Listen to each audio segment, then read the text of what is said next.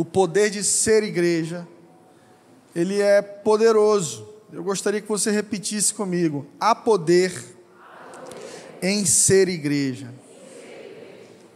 Uma revelação muito grande nessa frase, porque o poder está em ser, não em ir. Não é para ir à igreja, mas para ser a igreja dele nessa terra. Qual é a cultura da igreja do Senhor Jesus? Qual é a cultura do céu?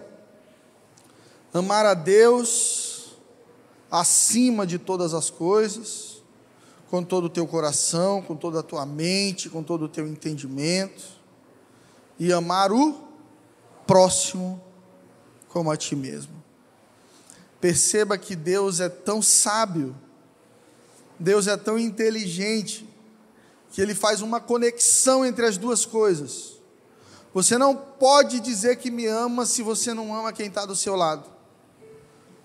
Porque a gente consegue amar o que a gente não vê e o que a gente não se relaciona. A gente sempre gosta de quem está longe. Já reparou? A gente está em casa, às vezes, é só confusão com pai e mãe. Aí você casa, vai ter sua família, vai para uma outra cidade, vai trabalhar, e dá assim seis meses, esfriou as confusões a você. Que saudade do meu pai. É aquela música do Tiriri, que ele é chato, mas é meu amigo.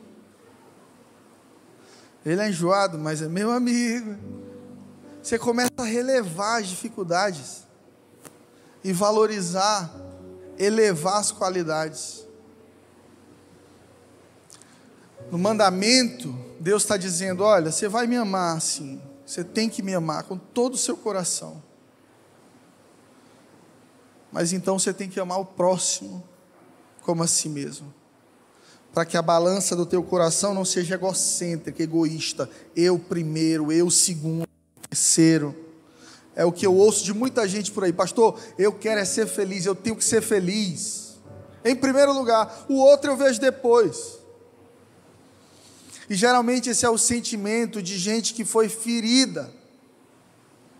A vida vai ferindo a gente, as relações, e a gente vai se blindando e dizendo: ninguém vai me ferir mais, eu não dou meu coração para ninguém. Essa cultura de ser igreja de verdade ela antes de te trazer para um templo ou somente te colocar sentado num templo adorando a Deus, ela faz de você um templo. Eu tenho uma boa notícia para você essa manhã. Você é templo de Deus, você é templo do Espírito Santo. É bom a gente estar num lugar como esse, com ar-condicionado, com tecnologia, com louvor e adoração tão abençoados, mas olha, o templo que Deus escolheu morar foi dentro de você. Na história, Deus Deus estava numa tenda ali com o rei Davi, Deus esteve em palácios, em templos. Mas então, no, no, Segundo Testamento, na Segunda Aliança, no Novo Testamento, Jesus diz para os discípulos: Eu preciso ir para que o Pai envie o Consolador. Agora não é Deus fora, dentro de uma caixa, dentro de um templo. Agora não é Deus do lado, porque é isso que Jesus representa: Deus andando com a humanidade. Agora é o Espírito Santo de Deus, é Deus morando dentro de você. A gente procura Deus do lado de fora, mas muitas vezes a gente vai encontrar Deus do lado de dentro. Ser igreja é um projeto interior. Eu não sei se você já fez parte de algo que você não se sentia parte. Que você ia, mas você ficava de fora. Você estava lá no meio, mas você não era. Isso aconteceu comigo no segundo ano da escola quando eu fui chamado na diretoria, eu era um menino bem quietinho no colégio. E o diretor me chamou e disse: Nós vamos te reprovar. Só que ele era um cara divertido, ele, ele sabia lidar comigo, ele brincava, ele me abraçava no recreio. E, e ele disse assim: Só tem um jeito de eu não te reprovar. Falei: Qual? O nome dele era Alex. Qual, Alex? Tu tem que ir pro time de basquete ajudar a gente. Eu era grandão. Falei, Alex, eu nunca joguei basquete na minha vida. Eu sei tocar violão, arruma uma banda para mim que eu toco. Não, não. Tu tem que jogar basquete, meu amigo. Vai treinar. Eu quero que você seja o Magic Johnson. Você sabe o que eu fiz? Eu fui para o basquete. Precisava passar de ano. E fiquei lá jogando. A bola quase não passava na minha mão, porque toda vez que passava eu perdia. Toda vez que eu tentava acertar a cesta, eu nunca acertava. E eles ficavam gritando. E tem umas regras no basquete que não pode segurar a bola muito tempo, tem que segurar, tem que jogar. Tem... Eu não entendia nada. E chegou um dia que eu falei, Alex, me reprova, por favor. Vai ser melhor do que tentar jogar basquete. Sabe? Estar num time, ter uma cadeira cativa numa igreja, ter uma Bíblia aberta dentro de casa, num salmo, não faz de você um cristão. O que que me faz um cristão de verdade, então, pastor? Um encontro verdadeiro com o Espírito Santo de Deus. É isso que constrói em você sentimento de pertencimento e o selo do Espírito no teu coração. É quando ninguém precisa te dizer que você é a igreja. Quando Deus fala a respeito da igreja, você entende, está falando de mim, porque eu sinto, eu tenho convicção, eu tenho certeza que eu faço parte da igreja de Jesus na terra. Em Colossenses, capítulo 3, versículo 15. O apóstolo Paulo vai falar à igreja de Colossos. E ele diz o seguinte: se você puder abra comigo aí na sua Bíblia, Colossenses 3,15. Que a paz de Jesus Cristo seja o juiz do teu coração, visto que vocês foram chamados para viver em paz, como membros de um só corpo e sejam gratos. Há tanta riqueza nesse texto do apóstolo Paulo.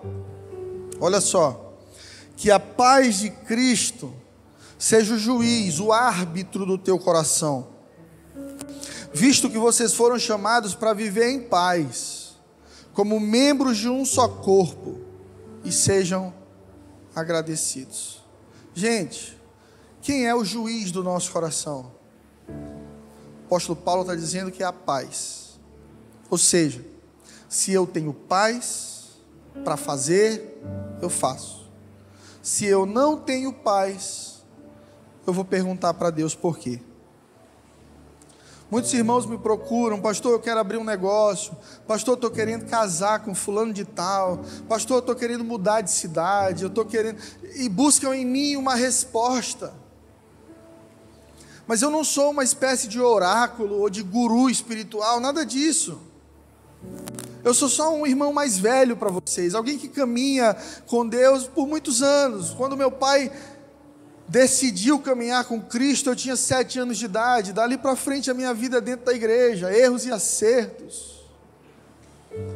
E para a maioria das pessoas que me trazem essas perguntas sem resposta, eu leio Colossenses 3,15: que a paz de Cristo seja o juiz do teu coração. Você tem paz para ir?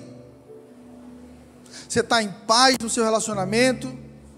Se você não está, está faltando Deus, porque Deus é o Deus da paz. Jesus é o príncipe da paz. Aonde não há paz, não há Deus. Isso é um filtro poderoso para a nossa vida, porque eu posso olhar para dentro e perguntar: eu estou vivendo em paz? Eu tenho paz nas minhas relações? Eu estou em paz na presença de Deus? Ou algo me incomoda? Ou toda vez que eu tento me aproximar de Deus, sempre tem algum turbilhão de sentimentos, de coisas que me levam para longe dele. Então você precisa fazer parte do corpo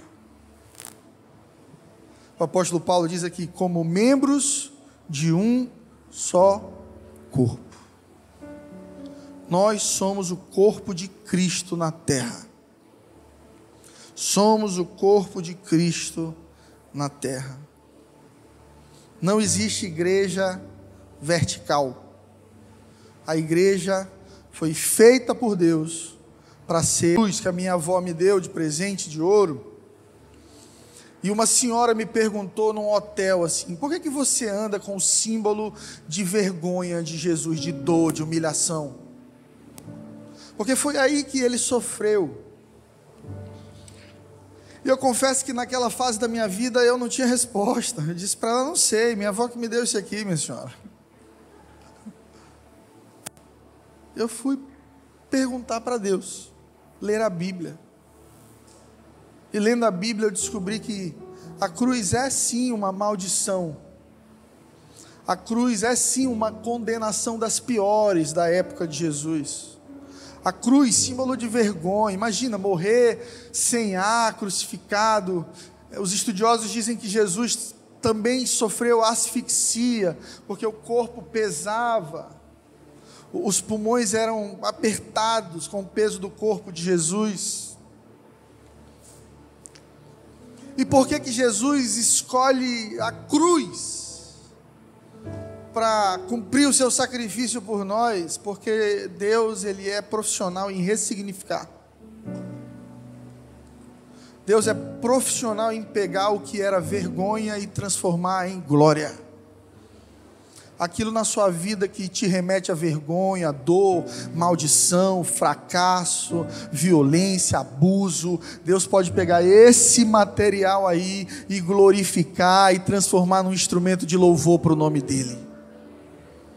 É sobre isso que é a nossa fé. A nossa fé não é sobre não ter desafios. A nossa fé não é sobre agora estou com Deus, tudo vai dar certo. Não, não, muita coisa vai dar errado também, porque você está na terra, você é ser humano, você é gente. Jesus nos garantiu isso quando disse: No mundo tereis aflições, mas tem de bom ânimo, porque eu venci o mundo. E qual é a vitória de Deus contra o mundo? A nossa fé. Permanecer crendo permanecer se relacionando. E eu entendi então que quando você tem uma cruz no peito, quando você tem uma cruz, um adesivo de uma cruz, você não está lembrando só da vergonha de Cristo, porque ele morreu sim na cruz, mas a palavra de Deus nos conta que ao terceiro dia ele ressuscitou. Jesus venceu a morte, igreja.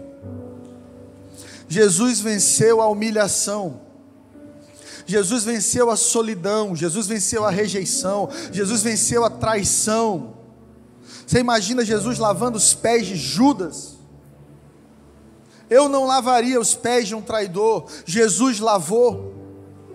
Eu não daria espaço na minha equipe para um traidor, Jesus deu porque na presença de Deus sempre haverá chances para transformação e mudança. Deus está sempre vendo você numa versão melhor. Isso é ser igreja. Tem gente que diz: Eu não vou para a igreja, porque a igreja é lugar de hipócrita. Eu não vou para a igreja, porque na igreja tem isso, na igreja tem aquilo, como se na tua casa não tivesse, como se no meio da tua família não tivesse. Porque a igreja é feita de pessoas seres humanos. Há um amigo meu que diz que se você deixa de ir para a igreja porque lá tem hipócrita, deixe de ir para a academia porque lá tem gordo.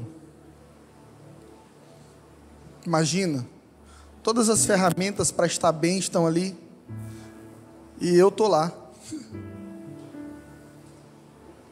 acima do peso. Aí entra alguém e diz: Olha que hipocrisia, ele podia estar melhor mas não está. Sabe por quê? Porque a igreja e a academia têm uma correlação. Ambos são lugares de transformação.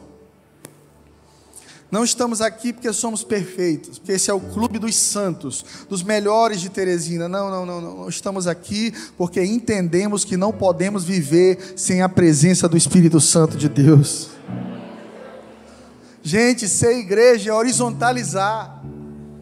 Deus não quer você só no vertical olhando para cima, só se relaciona com Deus, e quando é para o lado é tóxico, é sem perdão, é maltratando, é ferindo as pessoas. Não, isso não é ser igreja, definitivamente não. Ah, pastor, mas essa é a pior parte para mim. Eu sei.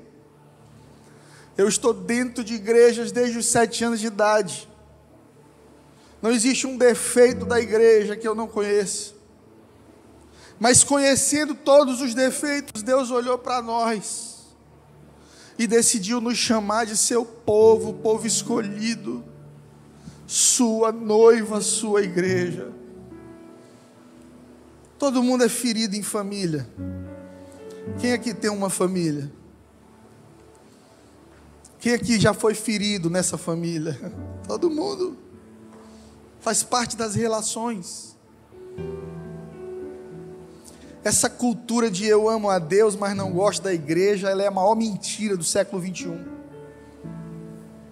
Uma vez perguntaram para Dalai Lama o que ele achava dos crentes. E ele disse: Eu gosto muito de Jesus, só não gosto do fã-clube dele. E hoje em dia tem gente que pensa a mesma coisa. Eu amo Deus, quero ter a minha relação com Deus, mas eu estou fora da igreja. Sabe o que é que você está vivendo? Uma mentira. Porque Deus ama a igreja.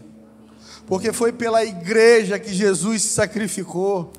Foi para construir essa igreja que Jesus derramou o sangue dele na cruz. A maior mentira da atualidade é que você pode se relacionar com Deus somente no vertical e esquecer o horizontal. Mentira. Ah, pastor, eu amo igreja online, porque eu fico sozinho debaixo do edredom, assistindo o meu culto, não faço esforço, não saio do lugar, não tenho que olhar para ninguém, não tenho que cumprimentar ninguém e recebo a mesma palavra que eles. Parabéns, você está se tornando um religioso. E quando eu falo religioso, eu não falo no bom sentido. Porque o apóstolo Tiago diz que a verdadeira religião é cuidar dos órfãos e das viúvas.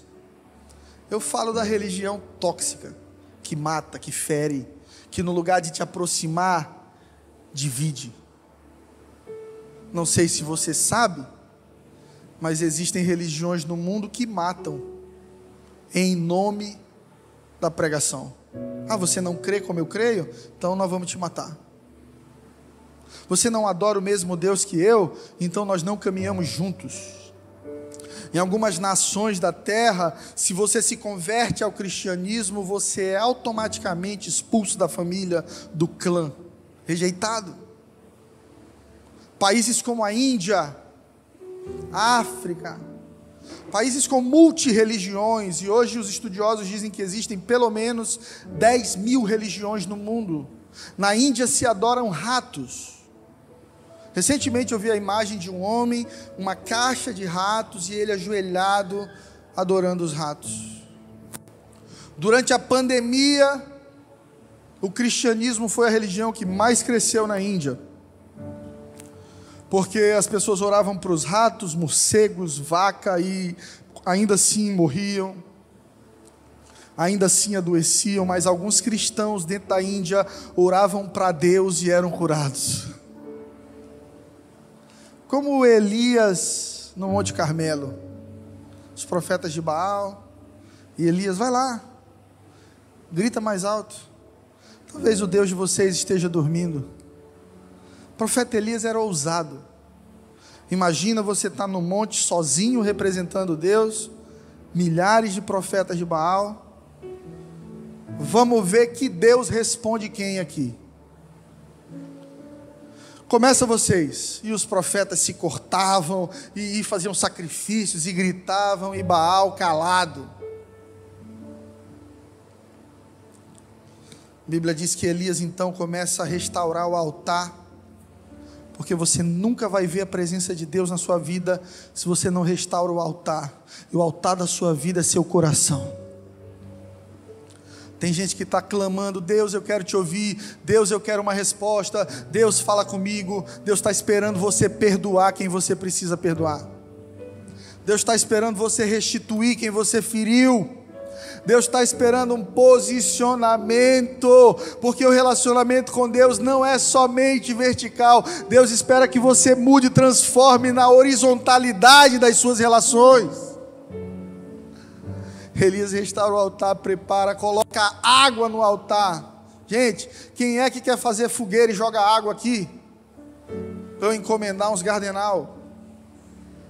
Estamos no churrasco, vamos lá acender o fogo, vamos, joga um balde d'água primeiro no carvão. Isso não existe. Elias joga água. E sabe o que acontece? Elias ora. E a Bíblia diz cai fogo do céu. E os profetas de Baal entenderam que só existe um Deus soberano. Jeová Jireh, o Deus de Israel, o meu Deus, o seu Deus, é um Deus que responde quando o altar é consertado. Você quer cura na sua casa? Você quer ter cultura de igreja na sua família? Você quer a presença de Deus nas suas relações? Arruma o altar, meu irmão. Arruma o altar, minha irmã. Fala de buscar transformação para o coração, tirar esse peso, essa bagagem que a gente carrega, de estar tá ferido com todo mundo, de achar que todo mundo nos deve alguma coisa. Tira essa bagagem, seja livre. E quando você perdoar, quando você der às pessoas, até mesmo que você não recebeu, carinho, amor, atenção, respeito, você vai ver a glória de Deus descendo sobre ti. Quem ama a Deus ama a igreja. Diga comigo, quem ama a Deus ama a igreja. Quem ama a Deus ama a igreja. Quem ama a Deus ama o povo da igreja. Olha, é muito tentador amar a Deus e não amar a igreja. Eu passei por isso, gente. Imagina, desde criança dentro da igreja, todo tipo de confusão que você imaginar eu já vi. Dentro da igreja eu já vi violência doméstica. De gente que estava dentro da igreja eu já vi estupro.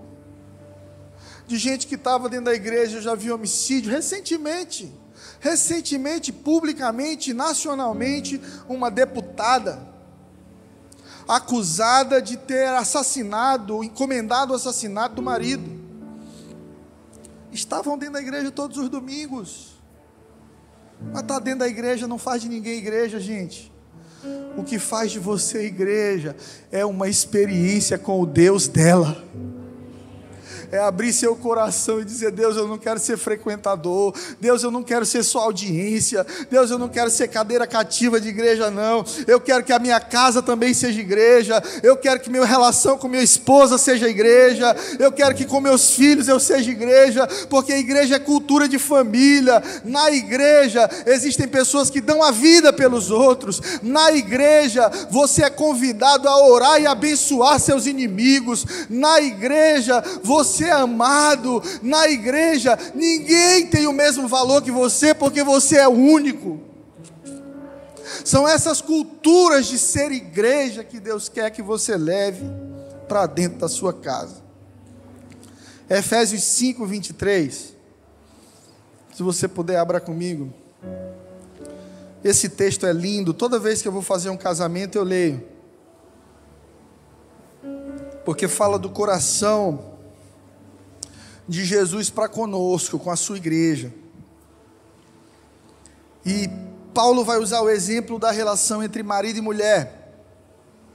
Então, você que é casado, você que é noivo, você que está namorando, quer casar, ouça isso com atenção, leia isso com atenção agora, porque certamente Deus vai falar contigo. Efésios 5, 23 porque o marido é a cabeça da mulher, como também Cristo é a cabeça da igreja, sendo Ele próprio Salvador do corpo. De sorte que, assim como a igreja está sujeita a Cristo, assim também as mulheres sejam em tudo sujeitas a seu marido. Para, pastor, para de ler isso aí, por favor. Isso aí é, é, é de 1980. Antes disso. Isso é retrógrado. Passou, pastor. Feminismo. Gente, a gente precisa ler a palavra com os olhos espirituais, não carnais. O apóstolo Paulo está dando uma ordenança aqui de submissão e sujeição. São palavras hoje completamente distorcidas e mal encaradas pela sociedade. Pastor, como é que eu vou me submeter a meu marido? Eu não, minha mãe me criou para ser independente, eu não dependo de homem para nada, não. Assim como a igreja está sujeita a Cristo, também as mulheres em tudo sujeitas a seus maridos. Pastor, não aguento me sujeitar àquele vagabundo. Não, não, não, pastor, me sujeitar àquela figura ali, não, não, não. Qualquer coisa menos isso. Me reprova, mas não me bota nesse time. Agora, eu quero que você atente para o tipo de marido que você deve se sujeitar. Verso 25: Maridos, amai vossas mulheres, como Cristo amou a igreja e a si mesmo se entregou por ela. Entendeu? Não é difícil andar em submissão e aliança com um homem que está disposto a morrer por você.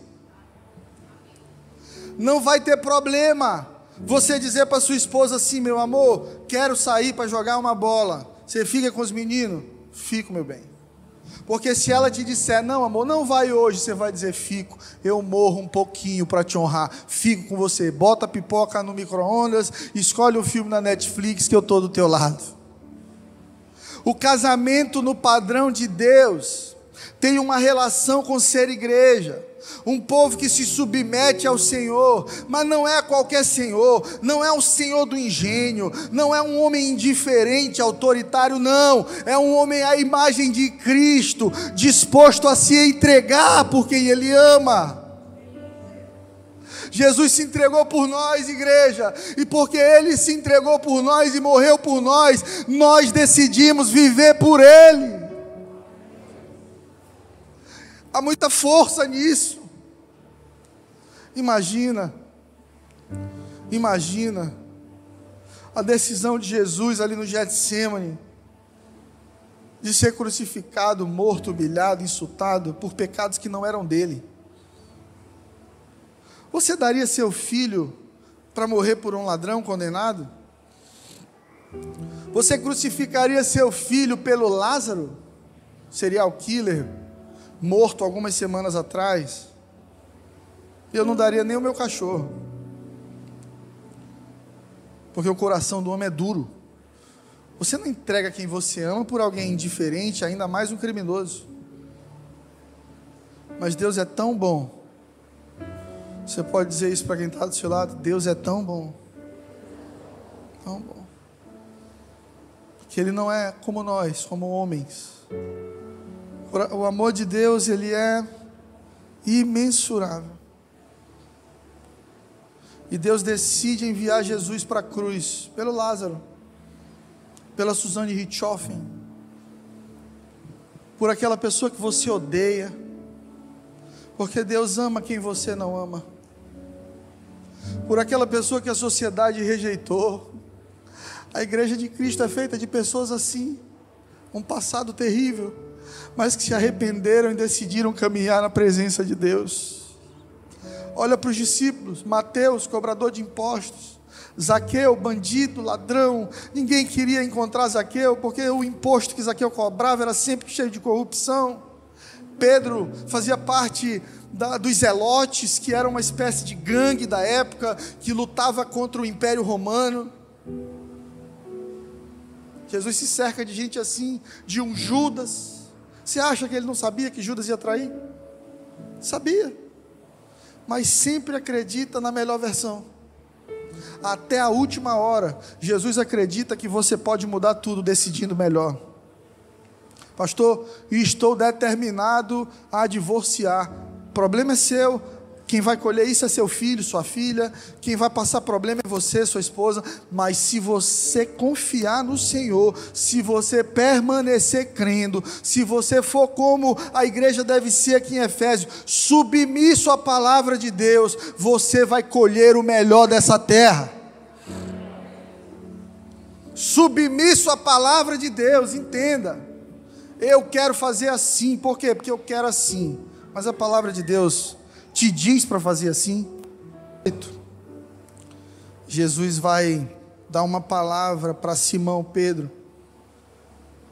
E eu acho essa promessa poderosa, porque Pedro, eu me vejo em Pedro muitas vezes. Esse Pedro que cortou a orelha do soldado Malco, quando ele quis levar Jesus condenado, preso. Esse Pedro que Jesus diz assim: Olha, não morre não, Jesus, fica aí quieto. E, Jesus diz para ele, de forma bem carinhosa: Cala a boca, Satanás. As pessoas elas pintaram um Jesus que não é bíblico, é um Jesus ursinho carinhoso, banana de pijama. É, Deus é amor, Deus não julga ninguém, olha, Deus não condena ninguém, só existe céu, não tem inferno não. Bíblia, vamos ler a Bíblia. O mesmo discípulo que ouviu de Jesus isso aqui que a gente vai ler agora, quando fora do propósito ouviu: sai de perto de mim, Satanás. Porque quem vai direcionar teu relacionamento com Deus são as tuas escolhas. Em Mateus 16, 18, Jesus dá uma palavra que vai definir a história do apóstolo Pedro. Ele diz: Pois também eu te digo que tu és Pedro e sobre esta pedra eu edificarei a minha igreja, e as portas do inferno não prevalecerão contra ela. Gente, não tem promessa melhor do que Jesus te dizer assim: vou te enviar, você vai ser pastor para Israel, vou te levantar e já fica tranquilo, você sempre vai vencer. Você entende isso? A igreja sempre vai vencer. Você não entendeu? A igreja sempre vai vencer. Até quando parece que ela está perdendo, ela está ganhando. Olhe para a história da igreja. Olhe lá dois mil anos atrás. Veja Nero queimando cristãos em postes diante de toda Roma. Veja o Coliseu. Eu estive lá em Roma no Coliseu onde eles colocavam 10 mil cristãos numa arena e depois soltavam leões e soldados para matarem os cristãos diante do público que comia e se divertia assistindo cristãos morrerem. E se eu estivesse dentro daquela arena, eu pensaria: a igreja perdeu. E estamos nós aqui, dois mil anos à frente, sentados, celebrando como igreja de Cristo.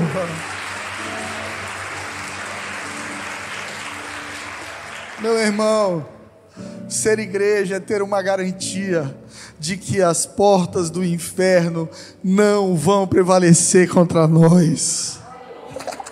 Veio pandemia, as igrejas esvaziaram, decreto daqui, decreto de lá, intolerância religiosa, falta de sensibilidade de governadores, de prefeitos e da igreja também que exagerava. E a gente pensa como é que vai ser depois de tudo isso? Como é que vai ser? Vai ser ainda maior. Porque o sofrimento na igreja, ele não sufoca, ele promove. Igreja é como clara de ovo, a igreja de Cristo. Quanto mais você bate, mais ela cresce. Amém? Igreja não é prédio. Igreja não é ONG. Igreja não é Lions Club lugar de socializar, fazer negócios, encontrar um amigo. Ah, lá está um irmão famoso, está lá, deixa eu tentar chegar nele através da igreja. Igreja é família. Igreja é família. O que é que você pensa de alguém da sua família que virou as costas para todo mundo e decidiu viver sozinho? No mínimo que essa pessoa está doente da alma. Essa pessoa precisa de cura. E assim muitas pessoas têm feito com a família de Jesus. Eu acho interessante que uma das coisas que a gente mais sofreu na pandemia foi ver nossos pais pelo FaceTime, por uma ligação de vídeo do WhatsApp. A gente sente falta do abraço, do carinho, dá um cheiro na mãe, um cheiro no pai. Eu, durante a pandemia, estive com a minha família três vezes só porque moram em São Luís, então eu ia lá e é um cuidado, porque você fica preocupado de você ser o transmissor, e seus pais são idosos. E aí ninguém, ninguém aguentou mais do que um ano sem ver pai e mãe fisicamente. Mas tem muita gente que acha que dá para ser igreja aqui, ó. Chega domingo aí bota no YouTube e fica lá, vendo a família de longe. Para quem está em outra cidade, para quem não é membro, a gente compreende perfeitamente. Mas tem gente que precisa de cura para entender o que é ser família de verdade. Porque às vezes a gente não teve uma família funcional. Seu pai não era um bom homem ou uma pessoa próxima de você. Seu pai não tinha uma boa relação com sua mãe. E você nasce numa família disfuncional e por ser disfuncional, você tem dificuldade de entender o que é igreja. Eu quero te dizer que igreja é uma família funcional, saudável, que tem tudo em comum, porque Deus tem família. Família é uma coisa tão de Deus que Deus tem uma. Jesus disse sim: quando fores orar, digam, Pai nosso, Deus Pai. Se Ele é Pai, o que, que Ele tem? Filho. São três pessoas: Pai, Filho, Espírito Santo, que estão em comum acordo. Em Gênesis 1, quando a terra está sendo criada, a Bíblia diz que eles dizem assim: façamos o homem a nossa semelhança. Se você fosse ouvir uma conversa entre Deus Pai, Filho e Espírito Santo, você ouviria uma conversa assim: eu concordo com você, aí o outro eu também concordo com você, o outro eu estou de acordo também. Porque numa família funcional, curada, saudável, as diferenças são superadas com concordância. Olha, eu, lá em casa todo mundo é flamenguista. Sou São Paulino. Eu não sei o que, que acontece, que toda vez que o Flamengo joga com São Paulo, a gente ganha. O Flamengo só tem medo do São Paulo. E toda vez é uma confusão, porque eles querem me converter ao Flamengo. E, gente, eu tenho três camisas do São Paulo. Uma delas assinada pelos jogadores e tal. Aí eles querem assistir jogo do Flamengo. Sabe o que eu faço? Sento e assisto junto. Torço? Não. Mas estou lá. A gente vai sair para comer. Flávia não come carne vermelha desde criança. Só frango e peixe. E tem dia que a gente quer uma picanha. Tem dia que picanha é de Deus, irmão. Aquela gordura douradinha, assim, ó. Oh, você sentiu? Sentiu o fogo queimar no coração, né? Eu sei. Aí nesse dia eu digo para Flávia assim, amor, Vamos com as crianças na churrascaria? Sabe o que ela me diz? Jamais. Eu vou dar prejuízo. Lá só tem frango e ainda é um frango velho ruim. O que é que tu quer, amor? Quero camarão. Sabe o que eu faço, irmão? Eu vou comer camarão. Aí no dia seguinte, eu ligo para um amigo. Pastor Joel, tá por onde? Eu estou aqui saindo da escola do Objetivo. Ele é diretor lá.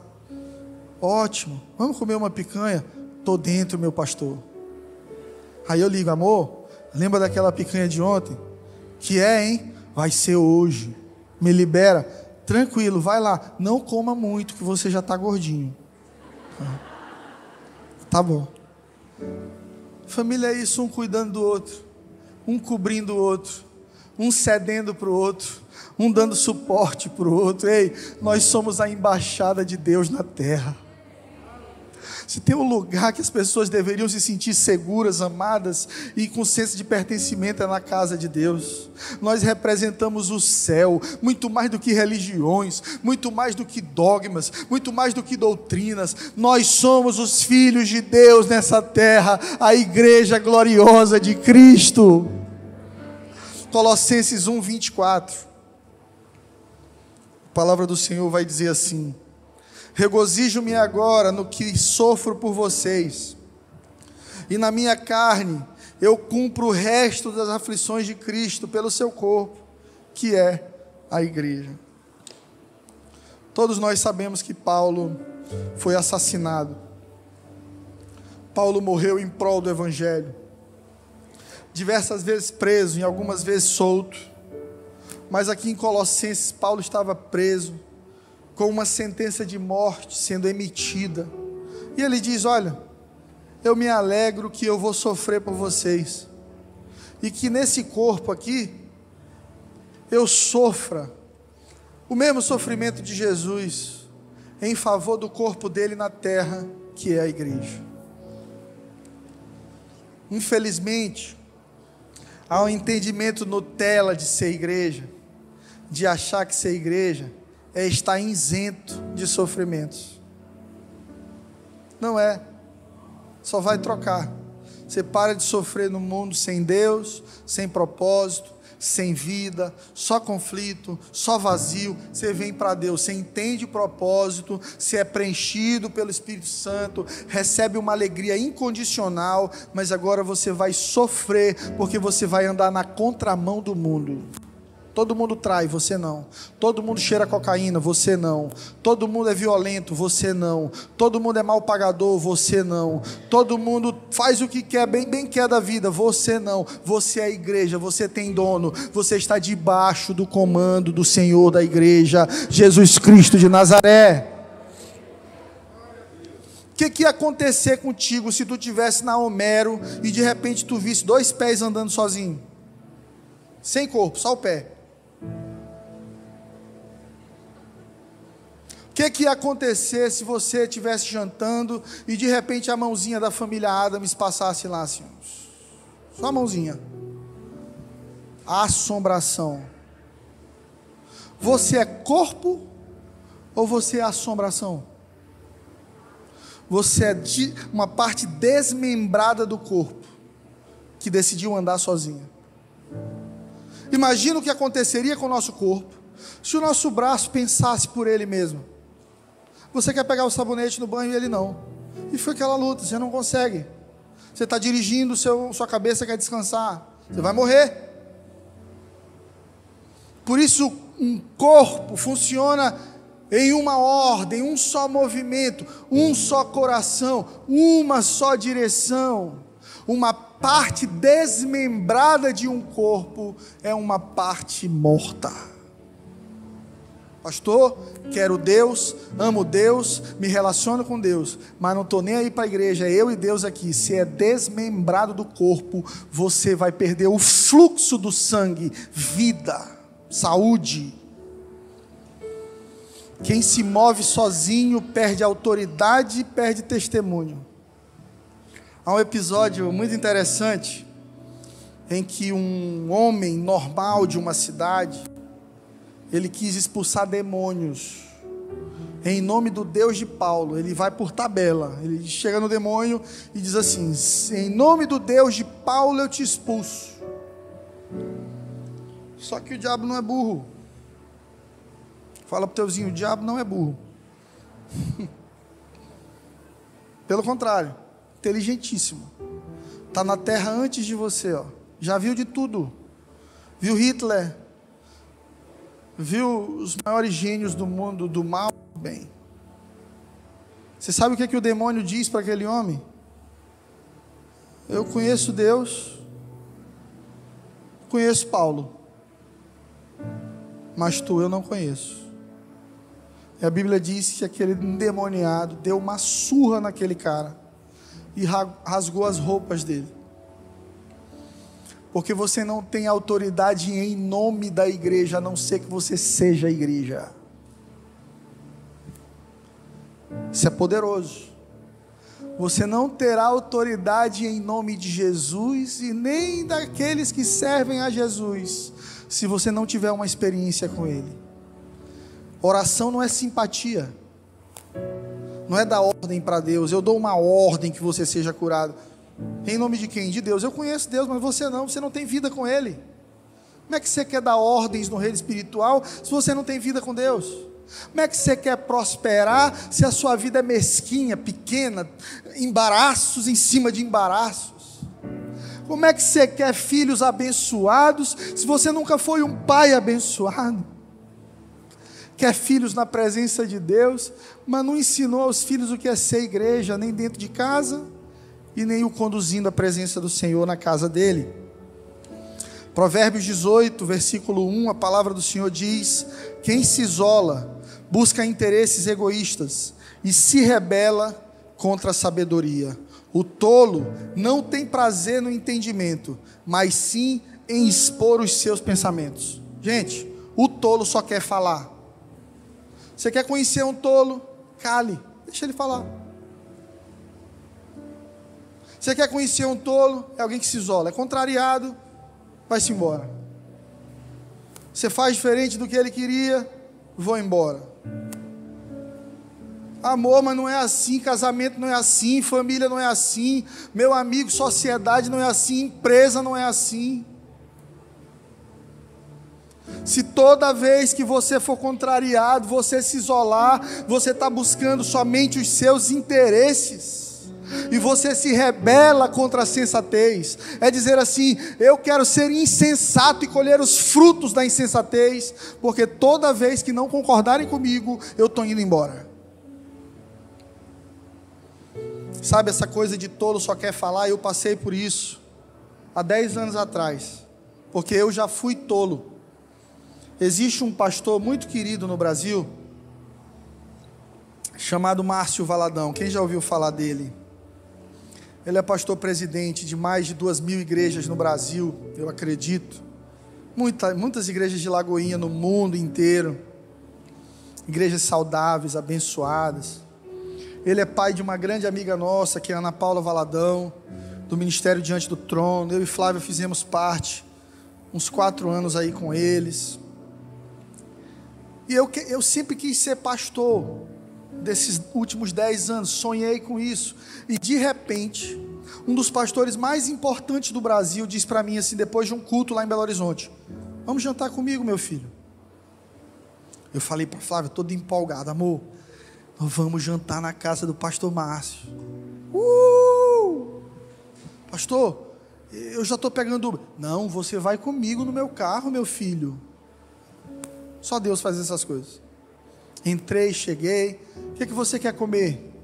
Não, não quero lhe dar trabalho, pastor. Qualquer coisa. Pediu uma pizza.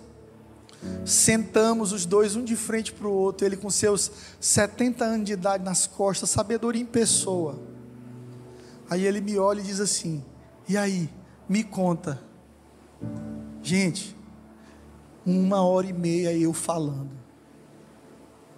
Falei tudo da minha vida. Tudo que podia impressionar o pastor Márcio eu contei. Só as coisas boas. E tá dando certo isso e aquilo. Tá, tá, tá, tá. Depois que a pizza acabou, a gente comeu, ele me olhou, bateu no meu rosto assim, filho. Eu te amo, você é tão precioso. Obrigado, pastor. Agora o pastor Márcio vai dormir. Tá bom, pastor. Boa noite para o senhor. Chamei um táxi. Quando eu estou no meio do caminho, uma voz diz para dentro de mim assim: burro. Aí eu fiquei uma hora e meia com a pessoa que mais podia te ensinar, uma hora e meia com quem mais podia te dar chaves de acesso, e tu só falou. Aí eu falei: eu sou burro mesmo. Triste, fiquei triste. Até hoje eu lembro disso, eu fico triste porque o tolo só quer falar. O tolo não tem prazer na sabedoria, somente em expor o que pensa. Quer conhecer um sábio? Veja alguém calado, que escuta os outros. Para a gente terminar, Atos 3:1. Eu quero falar sobre o poder de ser igreja. Atos 3:1.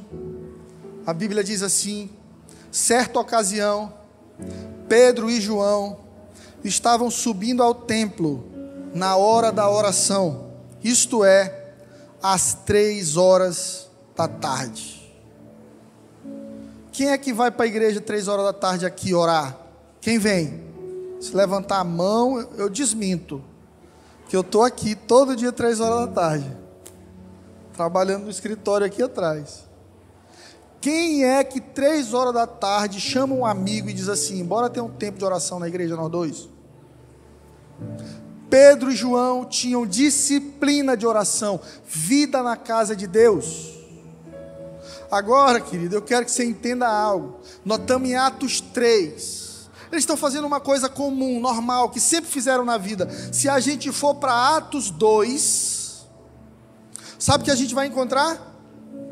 O Espírito Santo descendo sobre eles, línguas como de fogo na cabeça, cada um orando numa língua diferente, batismo do Espírito Santo. Pedro é inflamado com o fogo de Deus, prega para uma multidão, três mil pessoas se convertem. Eles viveram extraordinário um capítulo atrás, algo muito grande, algo muito poderoso. Se fosse eu, capítulo 3 diria assim: então Fred e João estavam dormindo, cansado, 3 mil pessoas, tá bom já. Essa semana a gente bateu a meta. Não tinha meta, mas a gente bateu a meta e remarcou a meta. É a Dilma na igreja. 3 mil pessoas. Estava bom ou não estava? Você acha assim que precisava orar no dia seguinte? Pedro achava que sim. O que, é que Pedro faz no dia seguinte de uma grande vitória ministerial, de receber algo poderoso do Espírito Santo? Pedro vai orar, Pedro vai ser igreja, Pedro vai servir as pessoas. Porque viver grandes coisas só te faz grande se você permanece pequeno, humilhado diante de Deus. Você entende que não é você, é Cristo em nós, a esperança da glória. Olha que igreja poderosa a comunidade de Atos está criando. Um povo que ama tanto a Deus, que eles podem salvar 3 mil, 5 mil, 10 mil, lotar igrejas, é, é, Espírito Santo, batismos, curas, que no dia seguinte Joel, vamos para a igreja orar nós dois? Vamos embora. Porque o que te leva para uma vida poderosa com Deus não é viver de milagre em milagre, mas é ter uma vida de disciplina na presença do Senhor. Tem gente que quer ser igreja de milagre em milagre. Foi demitido, aí vai para a igreja. Oh Deus, me dá um emprego, me dá um emprego, me dá um emprego. Aí Deus dá um emprego, some da igreja. Aí o pastor liga: cadê tu, varão? Estou trabalhando. Aí o que, que acontece? Bate o carro, meu Deus do céu, Deus não está comigo, bora para a igreja. Aí congrega de novo, congrega, congrega, arruma o carro, troca o carro. Cadê o irmão? Pastor, estou em Barra Grande, vim curtir meu carro novo. Aí o que, que acontece em Barra Grande? Pega Covid. Aí, Pastor Fred, eu vou morrer, ora por mim, pelo amor de Deus. Meu irmão, você não vai morrer, estamos orando por você e tal. Aí é curado. E lá no hospital se apaixona por uma enfermeira. E agora está namorando aí some da igreja. Meu irmão, cadê você, pastor? Eu estou namorando, eu preciso te apresentar a Rosanila.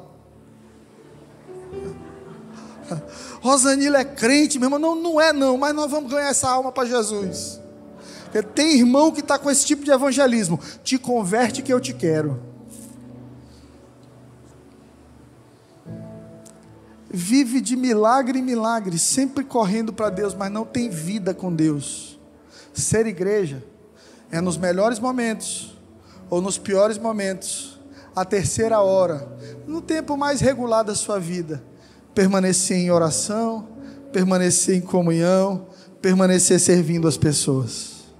Para a gente finalizar essa mensagem, Atos 2,42, a Bíblia diz que eles perseveravam no ensino dos apóstolos, e na comunhão, e no partir do pão, e nas orações.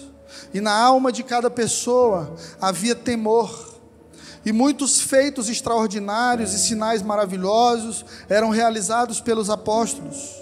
Todos os que acreditavam estavam unidos e tinham tudo em comum vendiam propriedades, bens, dividiam o produto disso entre todos, segundo a necessidade que cada família tinha. Diariamente continuavam a se reunir no pátio do templo, partindo pão nas suas casas e juntos participavam das refeições com alegria e sinceridade de coração, louvando a Deus por tudo e sendo estimados, queridos por todo o povo. E assim, a cada dia, o Senhor juntava à comunidade as pessoas que iam sendo salvas. Pastor, o que é uma igreja saudável? Atos 2:42. Oração, comunhão, partir do pão, reverência, milagres. generosidade, resiliência, cultos, refeições, sinceridade, alegria em ser horizontal, louvar a Deus e ser estimado por todo o povo. Sabe no que eu creio? Eu creio no dia em que o governador, em que o prefeito vão dizer assim: Louvado seja Deus pela existência da igreja evangélica em Teresina. Depois que essa igreja de Elim chegou aí, fechou um monte de bar, um monte de prostíbulo fechou, boca de fumo quebrou, faliu, porque a cidade está sendo transformada. É esse o grande milagre que a igreja pode realizar na sociedade.